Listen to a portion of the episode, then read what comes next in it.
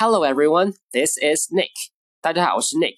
Today we're going to talk about a phrase which is occur to. 今天给大家介绍一个短语，就是 occur to。它的意思呢是想到、想起。它的用法呢是 something occur to somebody，把事情放前面，人放在后面。严格来说呢，应该翻译成某事被某人想起。我们举个例子，An idea just occurred to me。 我刚想到一个主意。如果想到的事情呢是个句子的话，也可以加一个从句，把 it 做个形式主语放在前面。基本结构呢就是 it occurs to somebody that 后面加从句。例如，It suddenly occurred to her that there was a simpler way to deal with the problem。她突然想到一个更简单的方法来解决这个问题。当然，后面也可以加不定式 to do。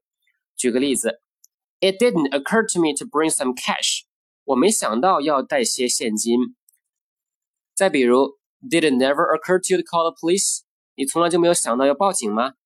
All right, we're done today. I'll talk to you next time. Bye.